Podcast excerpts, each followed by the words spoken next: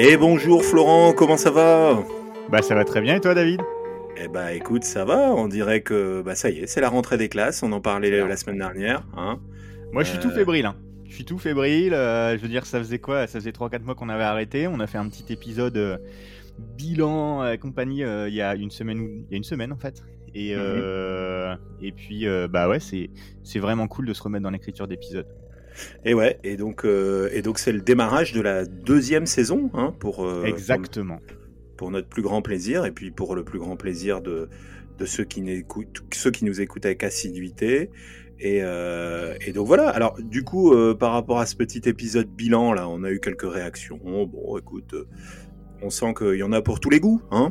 Ouais, exactement. Mais moi, j'ai été super étonné ça fait super chaud au cœur. On a eu on a eu plusieurs dizaines, je dirais quand même, de, messages d'encouragement et de personnes qui sont contentes de, euh, de la reprise. Donc, euh, en vrai, euh, c'est vraiment cool. C'est vraiment cool. Ouais, et puis on, à tous pour vos messages. On, en découvre aussi tous les jours. Hein. C'est vrai que des fois, on se dit ah tiens, il y avait ça sur YouTube, il y avait ça sur Bon, voilà, ça montre un peu notre amateurisme. Hein. Certains le soulignent et nous, on le remarque, évidemment. on voit des messages qui ont été postés il y a 7 mois sur, euh, sur euh, YouTube, mais euh, voilà, en fait, en fait, on peut le dire. Hein. moi, je suis plus sur les réseaux, sur Discord, sur Facebook et puis Apple Podcast, et toi, tu suis un peu plus YouTube, Spotify, et donc, en fait, on voilà, euh, des fois on va remettre le nez, puis on, en redécouvre, mais, euh, mais ça, fait, euh, ça fait super plaisir et en fait on va, je pense qu'on va regarder plus souvent les réseaux qu'on regardait un peu moins là, parce que effectivement on nous écoute un peu sur, sur plein de réseaux différents. C'est assez étonnant. Effectivement, on va être un peu plus attentif. Un peu on, plus. On, essaiera de, tenir un peu à nos engagements par rapport à tout ça. Et puis, bah, évidemment, qui dit nouvelle saison dit nouveau sujet. Hein, mm-hmm.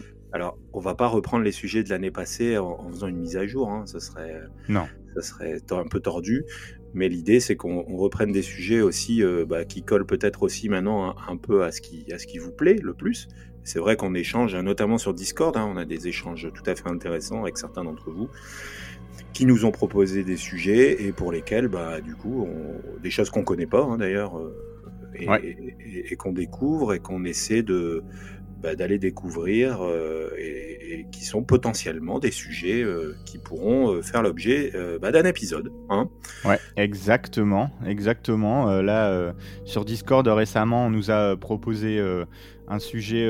moi, moi, y a parmi tous les sujets qu'on nous a qu'on nous a proposé là, il y a, l'histoire de l'assassinat dans la ferme en Allemagne dans les, au début du, euh, du 20e, qui m'intéresse, euh, qui m'intéresse pas mal. Le, sujet, il a l'air, euh, il a l'air très, très, très, très intéressant. Bon, bah, écoute, pas à nous les envoyer. Eh ben, en tout cas, on, moi, moi j'ai été le regarder. Sujet effectivement très intéressant. bon, on va pas se disputer pour les sujets. Hein. Il y en a assez. Non, on va devoir se faire un petit je te tiens pas la barbichette pour voir qui va le faire, mais c'est tout. Écoute, ça ira. moi, je suis plutôt bon à ce jeu-là, hein, donc attention. vaut mieux, vaut mieux se méfier. Et donc aujourd'hui, je ne sais pas si tu te souviens, on était au mois de mai, et au mois de mai, au dernier épisode, qu'on pensait pas être le dernier, hein, on va pas se mentir, hein. euh, mais au dernier épisode de la saison 1... Bah normalement, ouais, je t'avais posé la question, quel est ton prochain épisode? Et celui-là, je pense que l'épisode qu'on va faire aujourd'hui, c'était censé être le dernier épisode de la saison 1, ou alors quasiment le dernier, je pense. Mhm. Donc, euh, et toi, tu m'avais dit, ça va parler de disparitions euh, ultra connues. C'était euh, c'était un petit de, de série de disparitions euh, que tout le monde connaît, si je me souviens bien. Ouais, c'est ça, c'est ça. Et j'irais même plus archi connu, hein, si si je me permets d'insister sur le sur le, côté euh, très très connu de cette affaire. Est-ce que tu vas nous parler des chaussettes qui se perdent dans les machines à laver? Eh ben voilà, je suis percé à jour. c'est vrai que c'est une affaire obscure, hein, les chaussettes. Incroyable. Les chaussettes qu'on perd. Non mais incroyable. Bah oui, mais, bon. Ah, par contre, c'est un épisode qui va durer deux minutes. Donc, euh, je suis désolé, j'ai pas pu en prendre beaucoup d'infos à ce sujet-là. Je vais vous parler du petit Kevin, euh, donc euh, qui, qui a perdu une paire de chaussettes Tintin et Milou. Et non, non, allez, on revient, on revient à nos moutons. Et donc, je sais pas si tu te souviens, je t'avais dit en deux briques, on avait fait un petit pyramide. Je t'avais dit en deux briques, je t'avais dit mystère, voilà. Bon, toi, t'avais puis je t'avais dit figure géométrique. Alors là, c'était euh, c'était un petit ouais, peu. bah c'est assez clair. Voilà, c'est assez clair. Et donc moi aujourd'hui, je vais vous parler du triangle des Bermudes. Hein. Ouh, excellent Le triangle des Bermudes. Alors, je sais, alors je vais pas te demander si tu connais l'affaire, parce que là on connaît tous l'histoire, mais en fait on connaît juste le nom. Ouais. on a, on a souvent du mal à dire ce qui s'est passé dans le triangle des Bermudes. Enfin, je sais pas ce que bah, tu en penses. Ouais, euh, moi je te dirais que, je, évidemment, je pense que comme 99% euh, des gens qui vont nous écouter, on, on connaît le, le, nom de Triangle des Bermudes. On connaît pas forcément tous les détails et toutes les histoires. Moi j'en connais une euh, une histoire en particulier d'une escadrille qui se serait perdue dans le triangle des Bermudes pendant la Seconde Guerre mondiale, mais je sais même pas si on l'a retrouvée au final dans le triangle des Bermudes ou pas. Enfin, je, connais ce détail-là. Après, je sais qu'il y a énormément d'histoires de, disparition dans le coin, mais voilà. Bon, eh ben écoute, on va essayer de, on va essayer de découvrir et de redécouvrir pour ceux qui connaissent déjà un petit peu ce, un petit peu cette, euh, cette énigme. Euh, alors attention, hein, je précise, c'est bien le triangle des Bermudes et non le triangle des Bermudas, hein, pour faire référence aux, chaussettes de tout à l'heure. le, niveau des blagues. Ouais, ouais. Alors je sais qu'en plus on nous l'a déjà, on nous l'a déjà fait remarquer que nos blagues étaient d'un niveau. Euh, bon, bah voilà. Bah écoutez, ceux qui n'ont pas. Mais moi, ça, moi personnellement, ça me plaît. Hein.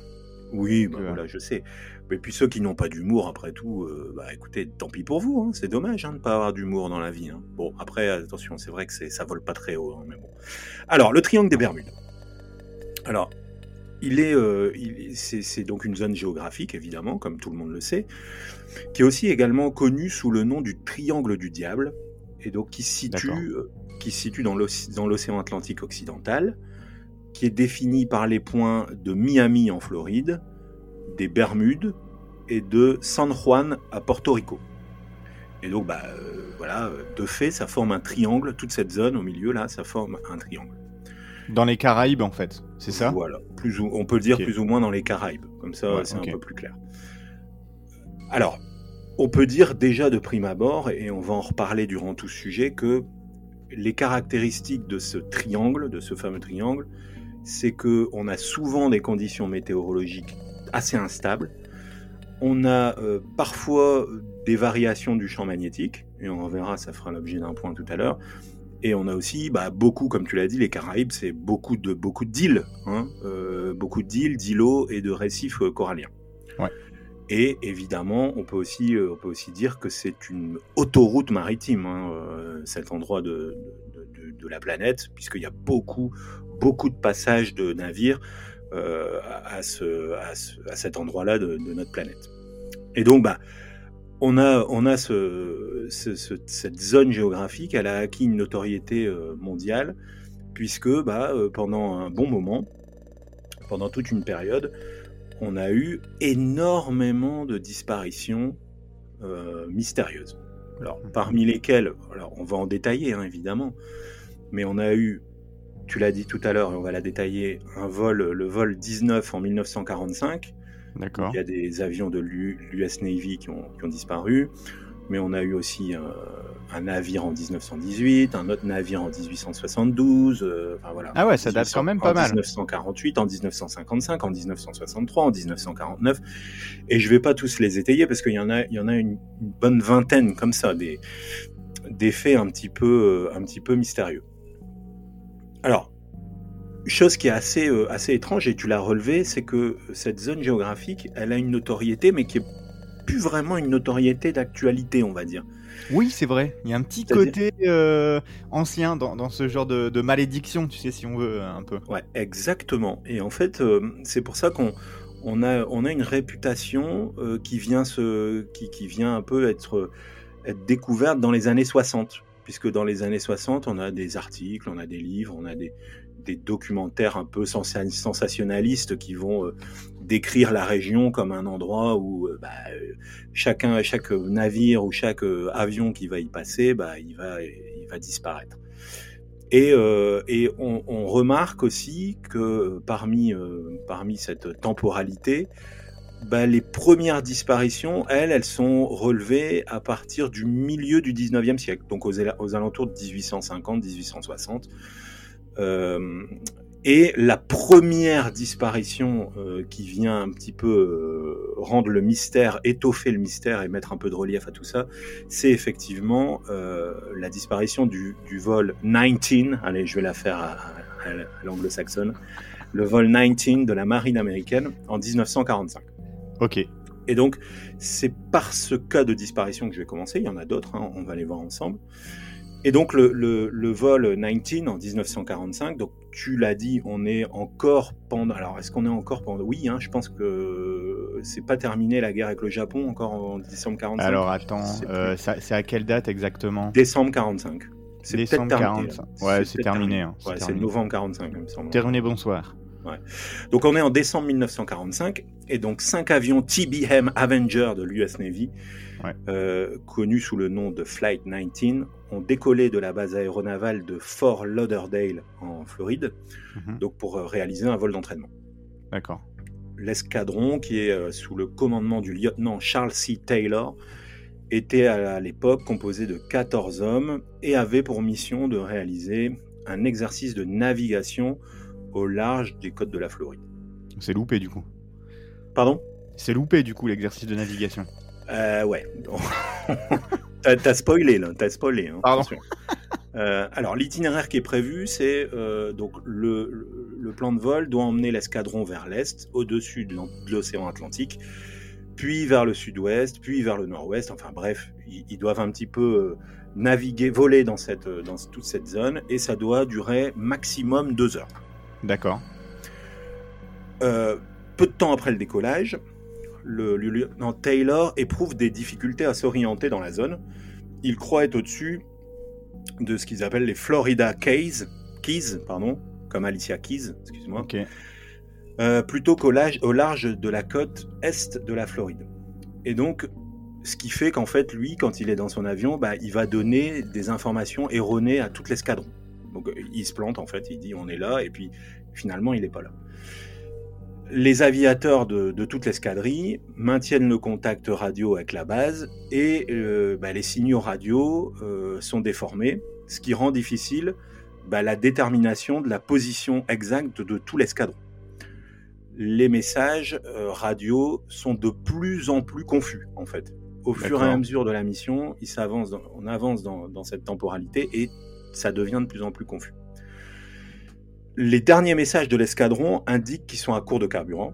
Donc déjà, à mon avis, Ah ont, ils ont déjà bien volé, hein, ils se sont déjà bien plantés de, de- bah, dans leur vol pour justement arriver euh, à panne sèche au niveau de, au niveau de leur vol. Mhm. Euh, le temps était mauvais à ce moment-là. Ils savaient pas, ils étaient complètement paumés, comme je te l'ai dit. Et ils ont également quand même réussi à, à signaler avoir vu des îles, mais, mais en fait des îles qui correspondaient à rien pour ceux qui les suivaient au sol, puisque ils n'étaient pas du tout au, au bon endroit. Ça avait indiqué le mauvais endroit. Et donc, les derniers messages radio du Flight 19 euh, bah, le- le- sont, que, bah, sont, sont ces messages-là. Et juste après, le l'escadron complet disparaît sans laisser de traces. C'est fou. Les efforts, alors évidemment, t'imagines qu'il y a un certain nombre de moyens qui sont mis en œuvre pour, pour réaliser Oui. une mission de sauvetage. Et aucun signe de l'escadron n'a été retrouvé. D'accord. Par contre, c'est cette flotte et ces avions qui sont partis à la recherche, ils sont tous revenus, mais mais ils ont ils ont rien trouvé. C'est ça? Voilà. Exactement, tout à fait. Donc ça, c'est, on va dire, ce qui vient, euh, ce qui vient faire mm, découvrir au monde le triangle des Bermudes, Ouais. puisque bah, il y ouais. a- il y, a quand même quelque chose d'un peu mystérieux dans cette disparition. Et donc, euh, évidemment, la, la culture populaire, elle, elle se, elle se prend de, elle se prend un petit peu de, de, de- de passion pour euh, pour cette disparition et elle vient bah, justement retrouver un peu des liens avec ce qui s'est passé dans le passé. Et donc Mhm. on se dit bah tiens, c'est marrant, il y a déjà eu des disparitions dans cette zone-là. Ouais. Et donc c'est là où on fait le lien notamment avec un deuxième épisode, une deuxième disparition qui est assez, qui est assez étonnante. C'est la disparition de l'USS Cyclops en 1918. Donc c'est justement à chaque fois au terme des, des, des- des guerres. Alors, je sais pas s'il y a un rapport. Mais donc là, l'USS Cyclops, c'était un navire de transport de carburant de la marine américaine. C'était, on peut le dire, l'un des plus grands navires de la marine à l'époque, puisqu'il mesurait jusqu'à 165 mètres de long. Donc c'était énorme. C'était pas un petit bateau de pêche, hein, Ouais, d'un ouais. petit portoricain, non. Et d'ailleurs, on peut faire une petite référence à Petit portoricain. ouais, c'était ça, c'était ceux qui auront la ceux qui auront la ref, ils pourront nous la mettre en commentaire. Oh mon dieu. En 1918, donc pendant la Première Guerre mondiale, euh, l'USS Cyclops est chargé de transporter du manganèse et d'autres matériaux stratégiques des îles des Caraïbes jusqu'aux États-Unis. Il est à l'époque sous le commandement du capitaine George W. Worley. Il y a 309 personnes à bord de ce navire. Ah ouais, quand même. Ouais, donc effectivement, c'est un beau bateau, quoi. C'est, on peut le dire, un beau bateau. Ouais. Tu l'as dit. Le navire quitte la Barbade le 4 mars 1918 pour un voyage en direction de Baltimore, Maryland. Et malheureusement, le navire n'arrive jamais à destination. Donc, bah, donc euh, Maryland, qui est un peu plus au nord, donc il part des îles euh, Barbade, Il qui part- est il part des vraiment à Barbades, l'est, et puis il va remonter, voilà. et il va traverser le, le triangle euh, en plein de En gros, il part, il part voilà, il, il traverse le triangle pour remonter. Ouais. Et, et- et- et aucun message de détresse ni aucun problème n'ont été émis par le navire. Il a Ah, disparu sans laisser aucune trace. Genre, il n'y a pas du tout de message, même de ouais, tout va bien. euh, Aucun message. Ouais, ouais. Des grosses recherches sont également mises en œuvre à l'époque pour retrouver le navire. Les États-Unis, avec d'autres nations, euh, organisent une opération de recherche pour couvrir la zone. Euh, malheureusement, les efforts de recherche ne relèvent aucun débris ni aucune épave de ce navire. Ok. Alors, il y a une petite théorie qui évoque que. euh, on va revenir hein, sur les théories, hein, vous nous connaissez, hein, on va en parler juste après. Mais en tout cas, il y a des théories qui disent que la coque se serait effondrée puisqu'elle était surchargée par la cargaison. Et au vu des conditions dans la zone euh, météorologique, pardon, c'était un peu compliqué. Ok. Et puis on, on- on fait le lien encore, et puis on se dit, mais tiens, c'est marrant, au 19e siècle, il y a déjà eu des bateaux qui ont disparu. Et on, on a ici euh, cette, cette histoire du, Mary, du Mary Celeste en 1872. Ah, il est connu celui-là, ouais. Et donc le Mary Celeste, c'était un brigantin, un voilier à deux mâts, construit en 1860. Il était, euh, il était initialement baptisé Amazon. Ok. En novembre 1872, le navire est sous le commandement du capitaine Benjamin S. Briggs, avec, le, qui, avec, euh, avec qui euh, se trouvent sa femme, Sarah, et leur fille de deux ans, Sophia, et sept marins qui les accompagnent. Le Marie Céleste a euh, été chargé d'environ 1800 barils d'éthanol qui sont destinés à l'approvisionnement d'alcool industriel en Europe. Le Mary Celeste quitte New York le 7 novembre 1872 à destination de Gênes en Italie. Le 4 décembre 1872, un autre navire, le Dei Gracia, repère le Mary Celeste qui dérive dans l'océan Atlantique. Donc, qui visiblement est passé dans cette zone. On ne sait pas pourquoi d'ailleurs, hein, parce que si tu remarques bien, enfin, après je ne suis pas une bille en géographie, mais on, est, on part de New York, on doit aller à Gênes. En théorie, on ne doit pas passer par le triangle des Bermudes. Enfin, je- après, peut-être qu'il y a des, des, des- Ouais, j'imagine qu'en ligne droite. Ouais. Bah, je te dirais que nous, euh, à Montréal, on est au même niveau que Bordeaux. Donc effectivement, si tu descends et que tu vas aller à Gênes, tu vas passer euh, entre l'Espagne et euh, le Maroc. Et donc effectivement, tu dois absolument pas passer dans le triangle des Bermudes. Bon. Mais là, il y a quand même quelque chose d'un peu plus particulier que les disparitions précédentes. Puisque je te rappelle que les disparitions précédentes, on découvre rien.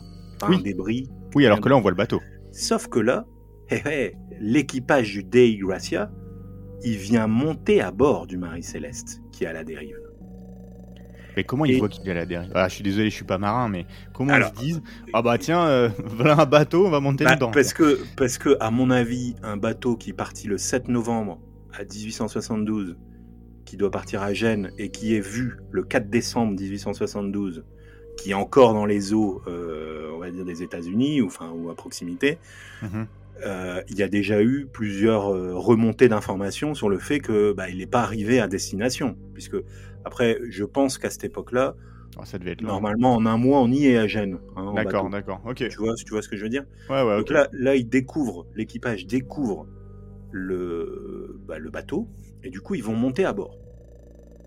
Ils vont constater que le navire, il est en bon état de navigabilité. Donc il n'y a pas eu de problème à ce niveau-là.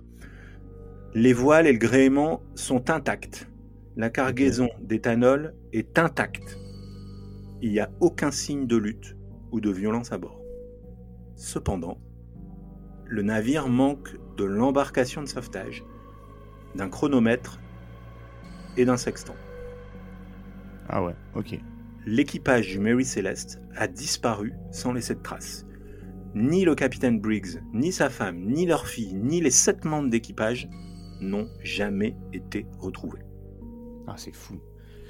Et j'ai envie de te dire, c'est encore plus fou que les autres histoires. Je suis d'accord. Je trouve, quand j'ai lu cette, euh, cette info, je me suis dit, mais c'est incroyable. Et donc, le, logbook du navire révèle que euh, la dernière entrée du journal datait du 24 novembre. Donc, en fait, finalement, le dernier signe de vie, pour être plus clair, il date du 24 novembre. Il Donc indique un gros 10 jours, 10-15 jours avant qu'il soit redécouvert. C'est ça il indique une position très approximative du navire, mais aucune indication d'événements anormaux dans les jours qui vont précéder bah, euh, cette découverte. Voilà. D'accord. Donc ça, c'est, on va dire, je, t'ai un peu, alors, on peut, on peut parler de plein d'autres disparitions. Ouais, mais attends, attends, attends, attends. Mais du coup, quel, quel, rapport avec le triangle des Bermudes? Parce que comme on a dit, il devait absolument pas passer dans le triangle des Bermudes, euh, ce, bateau. C'est du coup toute la, toute le mystère de cette disparition, c'est qu'il est retrouvé dans le triangle des Bermudes. Ah d'accord, ok. Tu vois ce que je veux dire hein? En fait, il part de New York, mais visiblement, il a dérivé. D'accord, ok. Dans le, dans le triangle des Bermudes. D'accord. Est-ce qu'il est, est-ce qu'il a, est-ce qu'ils sont disparus dans le triangle, ça c'est une énigme que personne ne pourra jamais résoudre. Ouais. Mais en tout cas, il est retrouvé dans le triangle des Bermudes. Ok. Euh, il y, a y a plein d'autres histoires. Hein. Il y a des histoires de.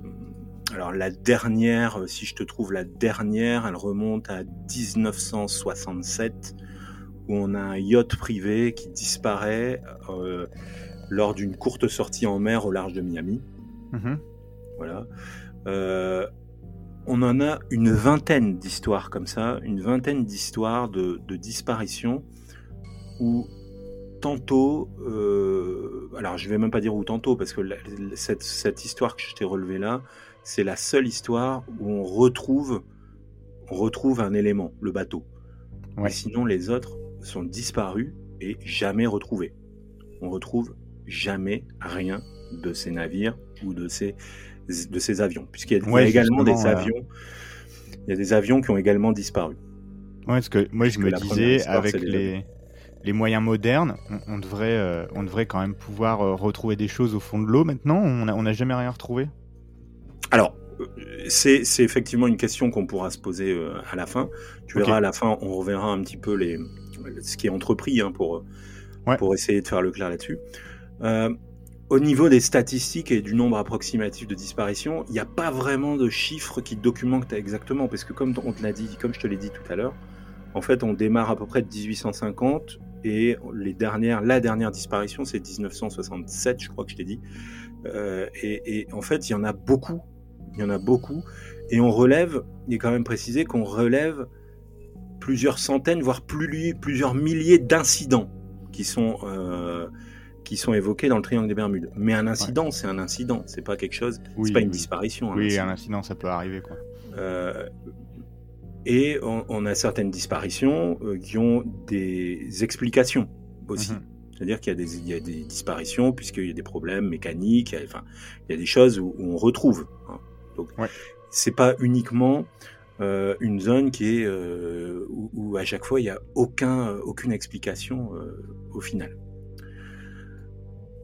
Pour comparer, parce qu'il y a une comparaison qui est faite, en termes de disparition et de navires et d'avions, le nombre d'incidents dans le triangle des Bermudes, il n'est pas significativement plus élevé que d'autres régions maritimes et aériennes du monde.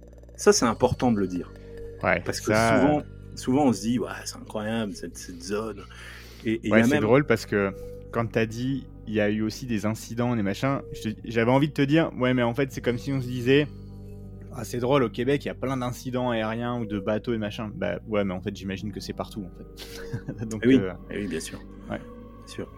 Alors, pour, euh, pour en venir aux théories, parce que ça, c'est toujours les choses intéressantes, et puis c'est toujours les choses qui... Alors, on, on, sait finalement que ces théories, elles vont nous amener quelque part à rien, hein, ouais. puisque il euh, n'y a pas de...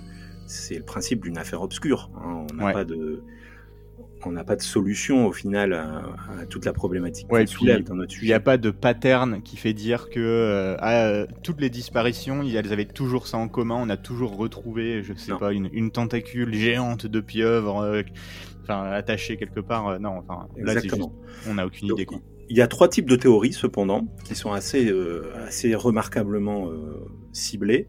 On a les théories naturelles que je vais évoquer là. On a les théories surnaturelles que tout le monde attend, évidemment. Et on a les théories rationnelles. Ces trois types de, de théories qui sont évoquées pour euh, essayer de comprendre ces disparitions. Rassure-moi, les, les, extraterrestres, tu les, tu les classes dans la rationnelle. en tout cas, j'espère qu'il y a une théorie extraterrestre. Allez, suspense. Ça s'y prête bien. Je te dis rien. Euh, les théories naturelles. Ouais. Alors, la première chose qui est relevée, c'est que on est euh, dans un secteur avec des conditions météorologiques extrêmes. Ah ouais, okay. Le triangle des Bermudes est situé dans une zone de l'océan Atlantique qui est sujette à des euh, variations météorologiques qui sont violentes, puisque bah, on le voit souvent aux informations, des ouragans, des, tempêtes, des tempêtes tropicales, pardon, pas des tempêtes, des, euh, ce qu'on appelle des microbursts. Est-ce que tu sais ce que c'est les microbursts? Alors, je te dirais que c'est des vents euh, de cisaillement là qui. Euh... Voilà, c'est des vents, c'est des vents qui arrivent tout d'un coup, ouais. qui descendent d'un seul coup en fait, ouais. euh, et qui se développent, qui se développent très rapidement. -hmm. Et on est ici donc euh, à proximité bah, de, de l'Atlantique Nord, du Golfe du Mexique, et donc forcément il y a, y a, un peu le, il y a un peu le choc des températures aussi qui vient un petit peu à cet endroit-là. Euh, euh, créer des, des, difficultés. Donc on a ce qu'on appelle d'ailleurs le Gulf Stream, hein, que tout le monde connaît et que tout le monde a vu à l'école. C'est oui. le puissant courant océanique qui traverse un petit peu le triangle des Bermudes et qui remonte vers l'Europe et qui crée un petit peu bah, les, les, climats, les climats actuels hein, et, et, qui est force, forcément fortement bouleversé en ce moment avec, avec euh, le réchauffement climatique. Hein. Euh, et qui a, qui a généré des tempêtes d'ailleurs en France euh, qui sont terribles. Hein. Je sais pas si tu as entendu. On a eu des ah, J'ai entendu là dans les derniers jours que vous avez été servi. Ah ouais, il y a eu des belles tempêtes là. Ouais. Donc, euh, donc voilà, on a donc des choses qui peuvent expliquer, c'est le vent évidemment et les courants puisqu'ils ouais. sont très puissants. On a ces phénomènes météorologiques locaux qu'on appelle, qu'on a évoqué tout à l'heure, les microbursts, qui peuvent intervenir à tout moment et qui viennent euh, bah, euh, lorsqu'il y a une forte colonne d'air qui descend brusquement du ciel vers l'océan, euh, ça, ça, crée forcément des gros problèmes pour les navires ou pour les avions qui, qui traversent ces zones. Hein. Euh, et on a aussi ce qu'ils appellent, dans ce secteur-là, on a des trombes marines. Je sais pas si tu sais okay. ce que c'est ça, des trombes marines. Bah, j'imagine c'est des pluies. Euh... Alors, c'est pas comme des trompes d'eau, non. Non, ok. Alors, j'en ai aucune idée. les trompes marines, c'est des tornades qui, qui sont sur l'eau. Tu sais, ces espèces de. En fait, ah, oui, c'est des espèces de. Tu sais, les de... siphons, là. Les, ouais. les, voilà. Ah, ouais, ok. Tu vois, un peu, ça, c'est dans notre imaginaire collectif, on a tous en tête cette espèce de truc, de cercle qui tourne, là, et qui, et qui nous entraîne dans un, dans un siphon. Le genre de truc que t'as pas envie de voir quand t'es en croisière, quoi. Effectivement, je te le fais pas dire. Euh, on a aussi dans ce secteur-là une visibilité qui est réduite, puisqu'on a beaucoup de brume, beaucoup d'averses euh, qui viennent un peu obstruer la visibilité. Et ça crée forcément aussi des problèmes de navigation, puisqu'il y a ouais. des conditions de navigation avec un faible éclairage, avec une faible visibilité. Et puis on a évidemment l'effet combiné de tout ça, parce qu'on on imagine qu'on est en croisière dans les Caraïbes, et que là on a un siphon avec un micro-burst, puis une tempête, puis euh, des trompes d'eau. Euh, et bah là, voilà, euh, triangle des Bermudes ou pas, on sait qu'on est dans la merde. Hein, comme tu l'as dit précédemment.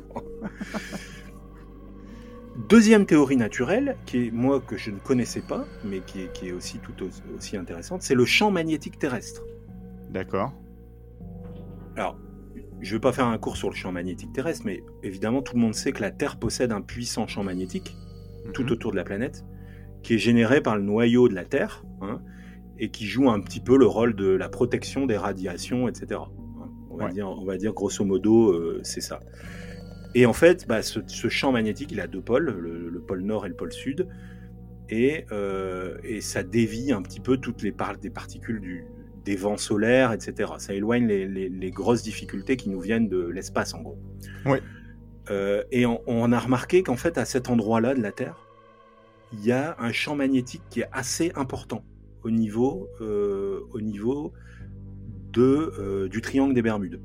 D'accord. Et, ça vient un peu, euh, ça vient un petit peu étayer la difficulté qu'a rencontré notamment euh, l'escadrille du Flight 19. Je sais pas si tu oui, ça vient, ça vient perturber les, voilà. les, le, à l'époque il n'y avait pas de GPS, mais en tout cas ça vient perturber la boussole et les, et les éléments qui peuvent permettre de naviguer euh, dans, en l'air, mais pourquoi pas aussi sur l'eau en fait. Et, eh ben, et c'est exactement ça en fait. En fait, il, il, y a les, tous les instruments de, de, de navigation euh, le champ magnétique vient euh, bah, tout bousculer. D'ailleurs, je ne sais pas si vous avez euh, en tête des, documentaires ou des films sur le triangle des Bermudes, mais en général, on voit un peu ce truc-là. Tu, sais, sur les tableaux de bord, c'est tout qui se met un peu à, vriller et on ne sait plus où on est. en bah, général, tu vois le pilote de l'avion avec pas mal de gouttes de sueur sur le, qui est en train de tenir le manche et avec les trucs qui, s'emballent dans tous les sens. Et avec en plus un orage. Exactement ça. Et donc en fait, finalement, à cause de ce champ magnétique qui est important dans ce secteur, bah, les équipages ils perdent leur capacité à, donner leur position et puis surtout à, avancer leur position et à, et à, continuer leur chemin. Ce qui entraîne des, bah, erreurs humaines, hein, forcément, hein, puisque quand on est en difficulté, désorienté, c'est difficile. Donc, euh, donc ça, c'est une des troisièmes théories euh, naturelles. La quatrième, c'est les volcans sous-marins. Ah ouais. On est aussi dans ce secteur-là de la Terre, à un endroit où il y a beaucoup de volcans sous-marins. Je sais pas si tu le savais. Ah non, alors je savais absolument pas. Où il peut y avoir des éruptions volcaniques. Alors attention, on est toujours au conditionnel. Hein. Je vous vois venir dans vos, dans vos commentaires, c'est faux, je suis géologue, etc. Bon, bref, c'est l'information qui nous est transmise, c'est que bah, forcément, il y a des éruptions volcaniques et euh, ça crée des difficultés, ça crée des, bulles, des champs de bulles de gaz, de la vapeur, des émissions de gaz, bah, des émissions de dioxyde de carbone, de méthane, etc. Ce qui peut expliquer, par exemple, que quand, tu, quand euh, certains naviguent, bah, il y ait des remontées et puis il y a des gens qui disparaissent ou qui, enfin, j'en sais rien, tu vois. J'y crois un peu moins, celle-là, c'est drôle, mais. Parce que souvent, ça, ça, tu sais, t'as aussi du tremblement de terre, des choses comme ça, donc on aurait, euh, on aurait aussi des stats, je pense, euh, dans les tremblements de terre. Mais euh, ok. Bon. Ça, c'était un petit peu toutes nos théories naturelles. Alors, ouais. elles sont, elles sont toutes finalement plausibles, hein, puisque on est sur des théories, enfin, on est sur des théories, on n'affirme pas que c'est ça, mais en tout cas, on se dit, bah, il y a tout ça autour. Ouais, exactement. Il y a tout cet environnement naturel qui existe et qui peut euh, mettre en difficulté euh, bah, les navigants, quelque part. Mhm. Et ça peut être aussi une combinaison de tout ça, hein. c'est possible aussi. Hein. Et on arrive à nos théories surnaturelles. Alors là, est-ce que tu sais que certains pensent que le triangle des Bermudes est un endroit de rencontre avec les ovnis. Ah mais je m'en doutais. mais d'ailleurs, je vais reprendre, je vais reprendre ma, ma, vision de souvent dans les documentaires, tu vois, euh, le pilote qui a la goutte de sueur, qui a les instruments euh, qui, qui, sont dans tous les sens, il est en train de tenir le yoke comme il peut, il essaie de faire naviguer son avion, et puis d'un coup il voit une grande aura au-dessus de l'avion, et puis il se fait, il se fait, euh, il se fait aspirer comme ça par les ovnis. Et, donc, selon cette théorie extraterrestre, on est dans un endroit en fait euh, un peu euh, privilégié pour la rencontre avec les, avec, les, avec les ovnis. Il y en a beaucoup qui disent que beaucoup d'engins spatiaux euh, sont responsables de l'enlèvement des navires. Là, on est vraiment dans quelque chose de poussé. hein. Ouais. En, en fait, on- finalement, les, les, les ovnis viennent et euh, viennent créer des portails dimensionnels ou des distorsions temporelles qui pourraient provoquer euh, bah, la disparition de ces navires. Et là encore, je fais appel à votre inconscient. Combien de films ou de documentaires j'ai vu où on voit un bateau passer dans une, dans une espèce de porte un peu à la Stargate, tu sais, et, et qui se retrouve nulle part. Et où en fait les gens ils disent bah il a complètement disparu ce bateau, c'est incroyable. et les gens sont en fait c'est les gens euh, vont bien en fait, ils sont juste dans une autre dimension que la nôtre. Non mais voilà.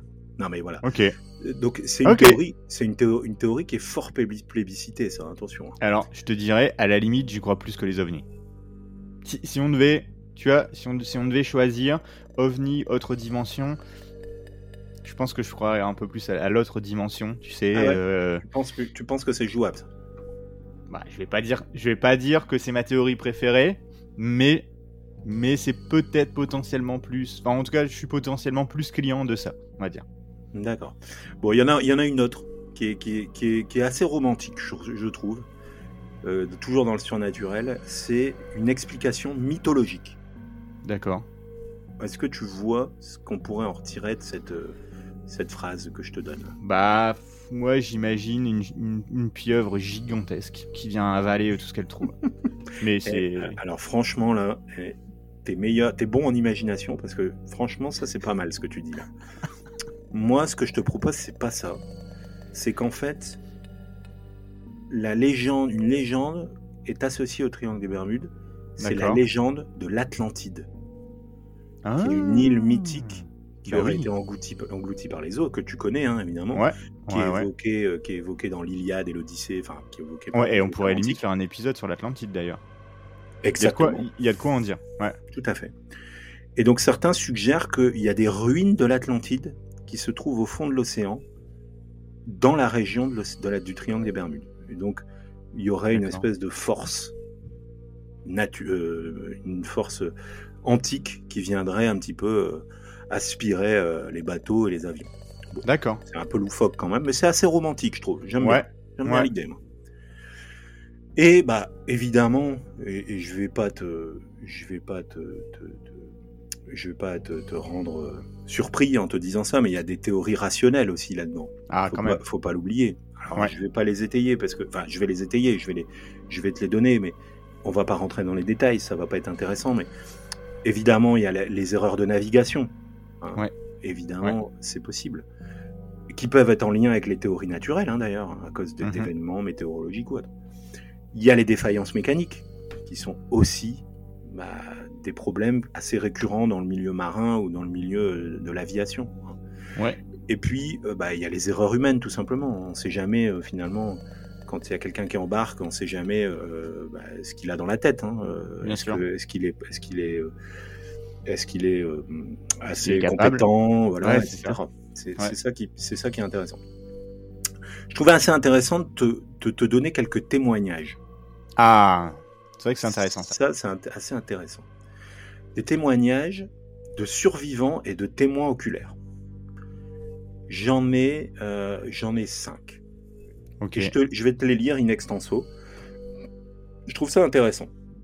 On a tout d'abord le témoignage d'un pilote d'avion. En fait, c'est tous des gens qui sont revenus, hein, évidemment. Donc ils ont, Ouais, du coup. ils ont, ils ont pas été victimes. Enfin, ils ont été victimes de choses étranges. Ok. On a tout d'abord le témoignage du pilote d'un pilote d'avion. Je, dis, je, je le cite. Tout d'un coup, nous avons perdu tout contact radio et nos instruments ont commencé à déconner. Le ciel est devenu sombre, mais on ne pouvait pas voir d'étoiles. C'était comme si nous étions dans une autre dimension. Heureusement, nos systèmes sont revenus à la normale après quelques minutes et nous avons pu reprendre le contrôle de l'avion. Ah Premier ouais, quand témoignage. Intéressant. Et tu sais quel, quel avion c'était? Si c'était un petit Piper ou si c'était genre un Boeing j'ai- euh, j'ai pas de, 737, j'ai pas de, je pense que c'était un avion de ligne, à mon avis. Ok, d'accord. Ouais. donc méga flippant. ouais. On est d'accord. on a cette fois le témoignage d'un marin. Nous étions pris dans une violente tempête, et la mer semblait se déchaîner autour de nous. Puis soudainement, tout s'est calmé. L'eau était plate comme un miroir, et il n'y avait aucun vent. C'était étrange, comme si nous étions entrés dans une zone isolée du reste du monde. Nous avons finalement réussi à naviguer hors de là, mais nous ne pouvons pas expliquer ce qui s'est passé. Deuxième témoignage, je vois qu'il te laisse sans voix. Ouais, non, mais franchement, je trouve ça intéressant, tu vois, comme témoignage. Troisième témoignage, on a le témoignage d'un plongeur cette fois. C'est à chaque fois des, à chaque fois des, des personnes différentes. Ouais. Nous explorions un récif dans la région du Triangle des Bermudes lorsque nous avons repéré une forme étrange dans l'eau. Ah. C'était une lumière vive et étincelante qui est apparue et a disparu en un instant. C'était incroyable, mais nous n'avons jamais su ce que c'était. Ouais, ils ont vu un phare en fait. C'est possible. Non, mais... en fait, il y avait un gars qui se baladait, enfin, il se baladait là. avec quoi. une lampe torche, avec, Il se baladait avec une lampe torche. sur une île. C'est un poisson qui devait aller pisser, quoi. Enfin, bon, Ouais. voilà. Ouais, Témoignage d'un pêcheur. Nous pêchions tranquillement dans notre bateau lorsqu'une énorme bulle de gaz est remontée à la surface de l'eau à quelques mètres de nous. Elle était si grande qu'elle aurait pu engloutir notre bateau. Nous avons rapidement reculé, craignant que quelque chose de dangereux ne se cache en dessous. Ah, c'est intéressant ça. Là ça, ça va pas mal avec la théorie des volcans, tu sais, qui, qui, la- qui lâcherait du lest un peu comme ça, quoi.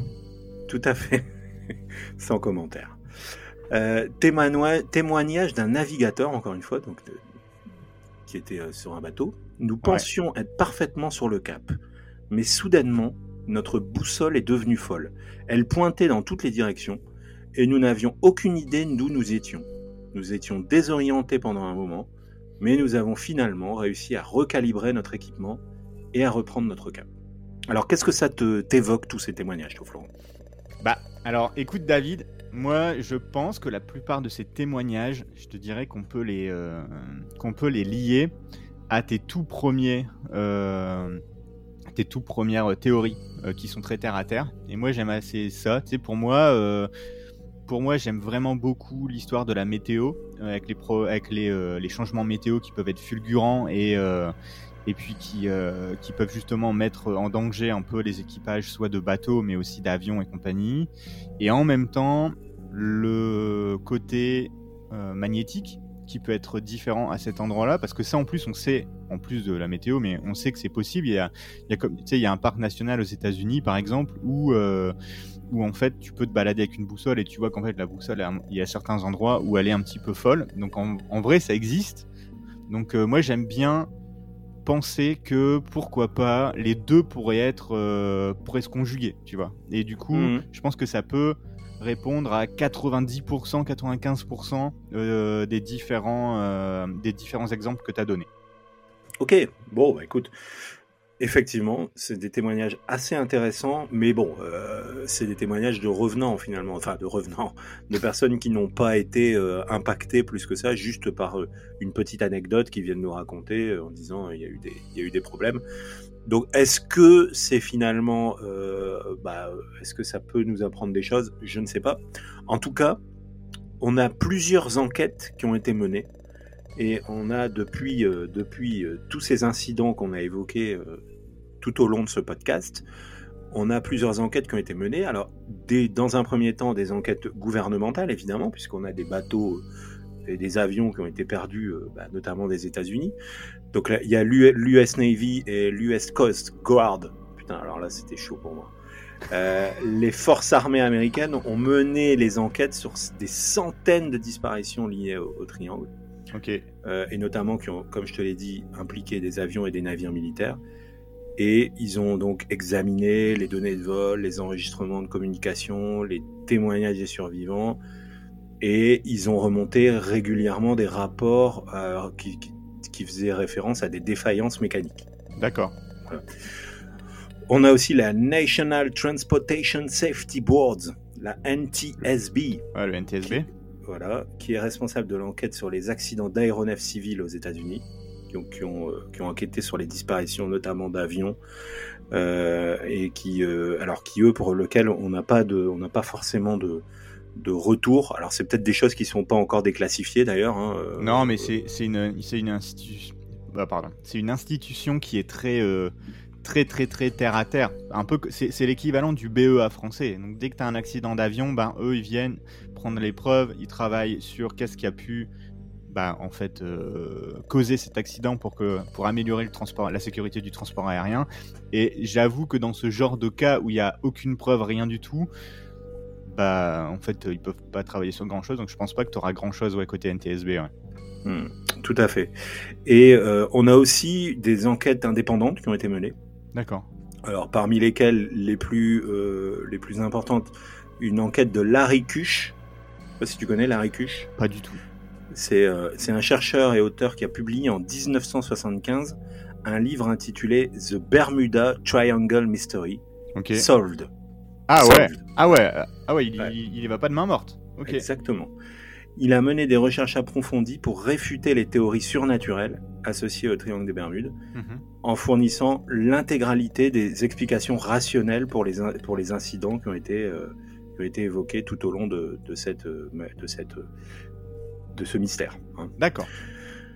On a aussi un auteur, Vincent Gaddis, qui est crédité pour avoir popularisé le terme triangle des Bermudes. C'est quelque part lui qui l'a créé dans son livre The Deadly Bermuda Triangle publié en 1964. Et euh, bien qu'il n'y a pas vraiment mené d'enquête sur, euh, sur, sur, ces disparitions, son travail a suscité pas mal d'intérêt euh, pour, bah, pour la région et, en rapport avec le mystère. En fait, globalement, je sais pas si tu t'as vu un petit peu la chronologie que je t'ai donnée tout à l'heure, mais en gros, cet auteur-là, il a un petit peu popularisé l'expression et les mystères. D'accord. Hein. ok. Euh, on a des sociétés de recherche sous-marine aussi qui ont, qui ont mené des enquêtes et euh, qui ont donc euh, fait des explorations sous-marines. C'est ce que tu me posais tout à l'heure comme question. Mhm. pour découvrir un certain nombre d'épaves de navires et d'aéronefs disparus. Et bon, alors ces expéditions, elles sont souvent menées à des fins de recherche historique et archéologique. Donc là encore, on n'a pas vraiment de, on n'a pas vraiment eu de retour par rapport à ces, à ces missions. Euh, mais je précise quand même qu'un certain nombre de, de, navires et de bateaux que je t'ai évoqués tout à l'heure n'ont pas été retrouvés encore. Ouais, ouais, ouais. c'est important de le savoir. Et enfin, bah, il y a des universités, des chercheurs qui ont, qui ont aussi effectué des études sur les variations magnétiques dans la région et sur les effets potentiels sur les instruments de navigation. Et ces études, elles vont contribuer à expliquer un certain nombre d'erreurs qui ont été commises par certains, qui ont, certains euh, navires et certains avions qui ont disparu. Donc, on a un début de réponse quand même. Hein. Euh, c'est important, c'est important d'avoir cette vision-là. Alors, ma question, euh, Florence, est déjà qu'est-ce que tu penses globalement de ce mystère, s'il en est, puisque finalement, c'est ça qui est intéressant quand on fait une enquête sur une affaire obscure. Est-ce que finalement, pour toi, c'est une affaire obscure, déjà dans un premier temps? Euh, et, dans un second temps, euh, bah, est-ce que toi, as une... tu m'as déjà évoqué un petit peu des, théories, mais est-ce que toi, tu as des choses sur lesquelles tu voulais euh, ajouter par rapport à tout ce qu'on vient de, dire actuellement? Ouais, ben, je te dirais que effectivement, en fait, je dirais que c'est pas une affaire obscure, mais c'est des affaires obscures parce que je pense pas je pense qu'elles ont peut-être pour la majorité la même cause et compagnie comme j'ai dit tout à l'heure. Moi je crois quand même pas mal que c'est une addition de phénomènes météorologiques plus pourquoi pas de champs magnétiques et compagnie qui est différent. Euh, donc ça c'est un petit peu mon, point de vue. Après le triangle des, des Bermudes, moi j'en ferai pas forcément une affaire obscure, mais, mais comme je te dis, euh, plusieurs affaires obscures pour chacune des affaires. En gros, qu'est-ce qui s'est passé exactement euh, sur chacun de ces accidents. donc voilà, c'est ça mon avis. Ok. Eh ben, écoute, moi j'ai à peu près le même avis. En fait, je me, je me suis rendu compte d'une chose en faisant ce sujet, c'est que finalement, euh, mon imaginaire et puis tout ce que j'avais entendu par rapport à cette affaire, ça, ça n'avait jamais été remis en question par la, la, compréhension des faits précis, tu sais. Je Je m'étais jamais euh, penché sur cette affaire.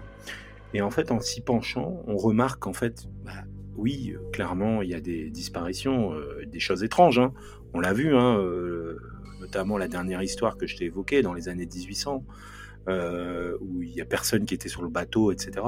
Oui. Mais bah, on se rend compte que finalement, bah, tout est explicable, et surtout dans des régions comme celle-là. Enfin, voilà, vous l'avez tous vu, hein, Pirates des, Caraïbes, hein, je pense, hein, les auditeurs. Hein. bah, dans Pirates des Caraïbes, euh, souvent on voit quand même les mers peu déchaînées, un petit peu. Euh, bah, euh, alors c'est clair que c'est de la fiction, hein, on est d'accord. Mais ça, ça relève bien un petit peu le climat de là-bas. C'est-à-dire que c'est des climats tropicaux, et d'une seconde à l'autre, il peut y avoir un changement bah, de météo qui viennent, qui viennent contrarier, et il suffit en plus qu'il y ait des problèmes avec le, au niveau de, des champs magnétiques, etc. Vous imaginez la, panique. Hein. Mhm. Alors on fait des erreurs. Je pense que quand tu es dans un avion et que tu n'as plus aucun contrôle sur ta direction, etc., en, ne sachant plus où tu vas, je pense que tu paniques, clairement. Tu es dans un orage qui est, enfin, tu vois plus rien, c'est compliqué. Surtout dans les années 60. Et c'est pourquoi on se disait tout à l'heure, pourquoi il n'y a plus rien aujourd'hui? Bah Parce qu'aujourd'hui, il y a la technologie qui nous aide. Hein. Oui, et, et, aujourd'hui, euh, un avion, bah, même s'il est dans un orage, même s'il y a plus de, bah, il y a toujours, il y a toujours quand même globalement quelque chose qui le sécurise. Hein, euh. donc, euh, donc c'est pourquoi, d'après mes recherches, en tout cas, il n'y a plus rien de d'étrange depuis au moins l'an 2000 par rapport à cette, à cette, à ce mystère. Ouais. Et, et donc voilà, on peut le dire au final que bah, c'est une affaire qui est semi-obscure le triangle des Bermudes, euh, qui, qui, qui, fait place beaucoup, et on l'a vu avec son auteur, euh, l'auteur euh, que j'ai cité à l'instant, finalement c'est plus quelque chose qui est, qui est, romancé, hein, quelque part, qui a été romancé et qui est, qui est de l'ordre un peu de la légende urbaine maintenant, enfin pas de la légende urbaine, mais de la légende... Non, mais oui, c'est quelque chose qui fait limite sourire maintenant. Exactement. Pour terminer ce podcast, je voulais, comme d'habitude, j'aime bien faire des rapprochements avec d'autres d'autres zones un peu compliquées comme ça dans le monde. Hein. Ouais.